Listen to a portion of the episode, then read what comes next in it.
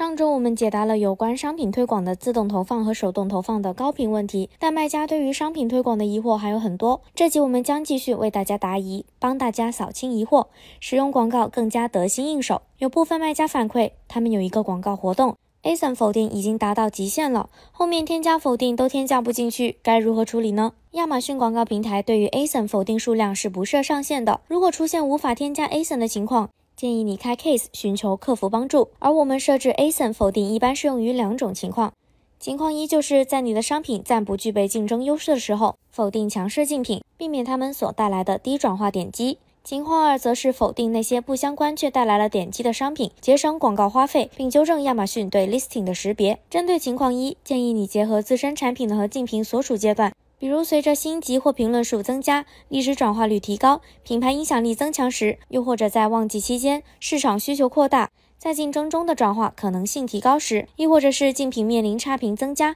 库存缺货等情况时，我们都可以考虑释放否定 ASIN。具体怎么操作呢？可以进入广告活动设置中的否定投放、否定商品中，并选择不想再否定的 ASIN，点击存档 Achieve，便可允许这些 ASIN 重新投放。当我们使用商品推广的商品投放时，有没有办法能让广告尽量出现在搜索结果页呢？当然可以。当你的商品投放广告所定位的 ASIN 获得了自然排名第一位时，你的广告可能展示在搜索结果页，但是自然排名是变化的，因此你的广告展示位置也是变化的。如果想要增加广告在搜索结果页的展示，你可以在前台观察并记录自然排名靠前的 ASIN，并将其作为商品投放的目标。这里需要提醒的是，广告展示在不同位置可能带来不同的点击转化效果，并非一概而论。建议你查看广告位报告，找到高绩效的展示位。在有地方时的调整投放操作。由于定位自然排名靠前的 ASIN 可能由于竞争优势不足而造成转化不佳，建议你根据广告目标决定是否要采取此种投放方式。还有卖家疑问：商品推广广告新出了个扩展商品投放功能，该怎么使用呢？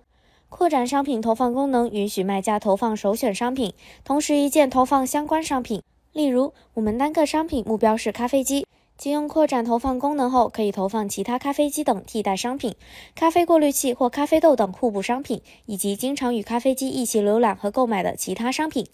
如果想要使用扩展商品投放功能，只需要确保在添加商品目标时选中扩展方框，然后点击商品目标类型为扩展对应的添加按钮即可。借助扩展商品投放功能，卖家可以自助投放与单个商品目标相似的商品。扩展的商品会不断更新，选中后可以实现单个商品目标相似的效果。化的前景中受益。当我们的广告投放一定时间后，不同的广告表现又该如何分析和应对呢？下一集我们将针对广告表现的高频问题做出解答。感兴趣的卖家赶紧点击收听吧。